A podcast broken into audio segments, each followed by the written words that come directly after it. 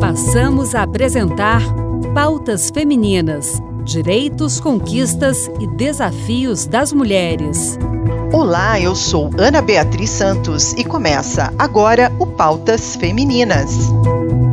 No programa de hoje, apresentamos uma entrevista com Heloísa Buarque de Holanda, escritora e pesquisadora. Heloísa, 78 anos, é professora de Teoria Crítica da Cultura na Universidade Federal do Rio de Janeiro, onde coordena o Programa Avançado de Cultura Contemporânea, o projeto Universidade das Quebradas e o Fórum Mulher e Universidade. O tema da entrevista foi o seu livro As 29 Poetas Hoje, um panorama das mulheres jovens que escrevem poesia e vão além dos temas como amor e existência para falar de coisas muito típicas da experiência feminina, como a maternidade. A entrevista, além de poesia, abordou assuntos como feminismo, televisão e cultura brasileira. Quem conversou com ela foi o Anderson Mendanha. Vale a pena ouvir. Fique com a gente. A gente está conversando com a professora Heloísa Buarque de Holanda. Professora, como é que a senhora vê o papel da mulher hoje? O que, é preciso fazer para superar o que a nossa sociedade impõe de restrição às conquistas das mulheres? A pergunta é, já foi feita várias vezes por aí, mas ela é necessária. Que barreiras a senhora ainda vê na nossa sociedade aos avanços da mulher? Olha, sempre tem. Você vai ver desde o século XIX, todos os passos da mulher tiveram retrocessos, porque é muito desafiador. A mulher mexer no lugar onde ela está, ela mexe com tudo. Ela mexe com a economia. Se ela fizer sair do papel de dentro de casa, cuidadora, de mão de obra de mercado, que é realmente o papel da mulher na sociedade, ela, ela, ela dá conforto para o marido, ela dá sobrevivência do marido com mais cuidado possível para que ele vá trabalhar, né? E aí ela produz mais pessoas, ela gera pessoas e ela educa essas pessoas para o mercado também. A mãe vitoriosa é aquela mãe que o filho estudou e está trabalhando. Então, o papel dela é alimentar uma economia, na realidade. E ela, se, ela, ela saindo desse lugar, ela já está meio deslocada um pouquinho, é uma, um desabamento. É muito forte essa mexida que a mulher quer dar, sair dessa posição e ir para uma posição mais produtiva, mais, mais, mais sua, né? mais pessoal, cujo, cuja meta é ela mesma. Né? E então, esse passo é um passo que mexe com todas as instâncias da sociedade, o que não é brincadeira. É normal que haja uma reação forte, um medo forte, e que ela recue. Então, ela dá dois passos para frente, não para trás, dá dois passos para frente. Não é à toa, por exemplo, que o movimento feminista depende, se define por ondas e não por períodos. Sim. É uma onda, a primeira onda vai e ela recua, a segunda onda vai e recua, e vai indo de onda em onda, né? O oceano é sempre o mesmo, mas o movimento vai para frente e vai para trás, que é um, a definição de momentos do, do, do feminismo, né? A senhora já leu o verbete da Wikipédia sobre a senhora? Não. É, é bem interessante. É aquele comum de, de Wikipédia, né? Traz as informações da questão dos livros que a senhora publicou, o que, que a senhora faz. Agora ele encerra com uma coisa bem interessante que eu queria a sua opinião. Ele encerra assim: quem escreveu lá usa a seguinte frase, frase para encerrar: viciada em telenovelas, é casada, tem três filhos, sete netos e dois cachorros.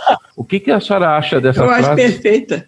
Absolutamente. Eu sou viciada em telenovela, mas viciada mesmo, tanto quanto em poesia. Eu tenho dois cachorros, eu sou casada, meu marido morreu há, há, três, há uns meses atrás, mas naquela época eu era, e tenho três filhos e sete netos, está corretíssimo. E eu acho que o resumo da minha vida é esse mesmo, é isso que importa para mim.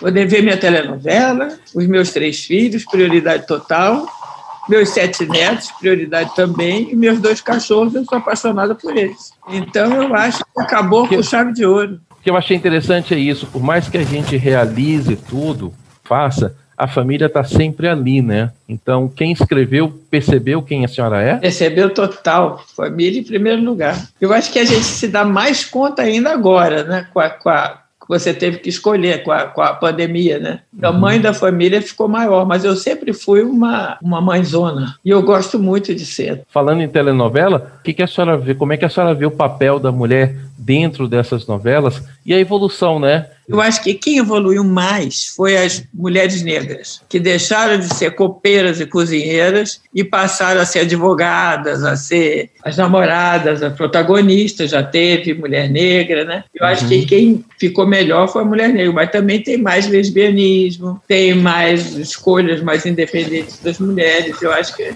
a novela reflete muito bem o, a a evolução do movimento. Tem trans nas novelas. Numa reprise agora, é. numa reprise agora do canal Viva, é, da cor do pecado, eles colocaram um alerta que eu acho bem significativo para os tempos atuais, que é a expressão da cor do pecado remete a uma ideia que já não é mais atual.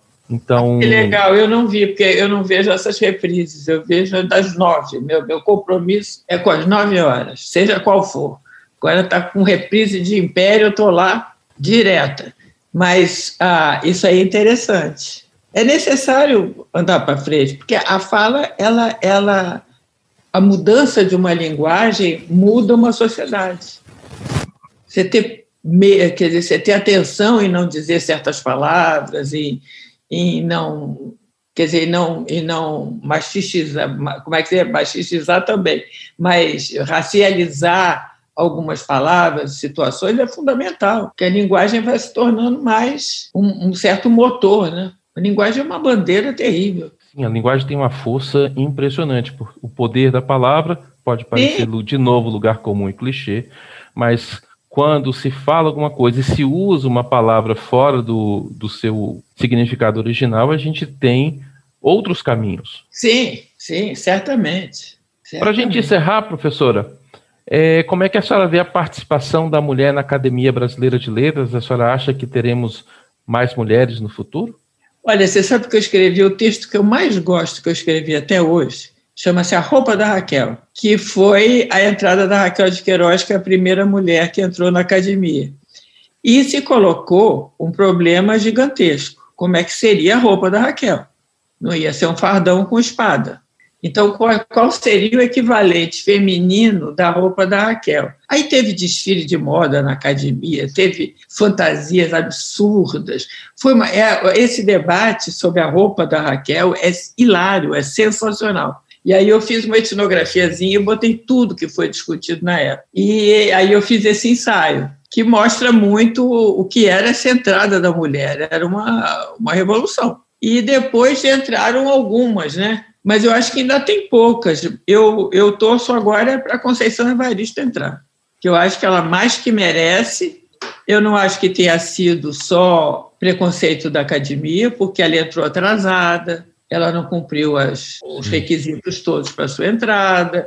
Então, eu acho que o que a Conceição, eu acho não, eu sei, o que a Conceição estava fazendo mais ali era mais um, um, criar um, um precedente, criar um, uma questão ali do que realmente entrar. Porque ela veio no último minuto e botou o nome dela, não fez as visitas, não fez tudo que é protocolado. Mas eu torço que ela entre, porque eu acho a Conceição Evaristo uma das maiores escritoras brasileiras. Ela é inacreditável. Sim. E não é porque ela é negra, não, viu? Não. Também, é, se ela sendo negra me dá uma alegria enorme. Mas não é porque ela é negra, ela é uma matriarca da literatura. Ela está na hora de entrar. Minha, minha, minha aposta é ela. Tá certo, então. Professora Heloísa, eu agradeço pela conversa, parabéns por essa coletânea, que a gente possa conversar outra, outras vezes no futuro. Certamente conversaremos. Agradecemos a participação do Anderson, apresentador do programa Autores e Livros, a revista literária da Rádio Senado. A entrevista completa com Heloísa Buarque de Holanda estará em breve naquele programa. A antologia As 29 Poetas Hoje, da editora Companhia das Letras, está à venda nas principais lojas virtuais e livrarias do Brasil. O Pautas Femininas termina aqui. O programa de hoje teve produção de Anderson Mendanha e Ana Beatriz Santos, a apresentação de Ana Beatriz Santos e trabalhos técnicos de Josevaldo Souza. Obrigada pela sintonia e até mais. Acabamos de apresentar Pautas Femininas: Direitos, Conquistas e Desafios das Mulheres.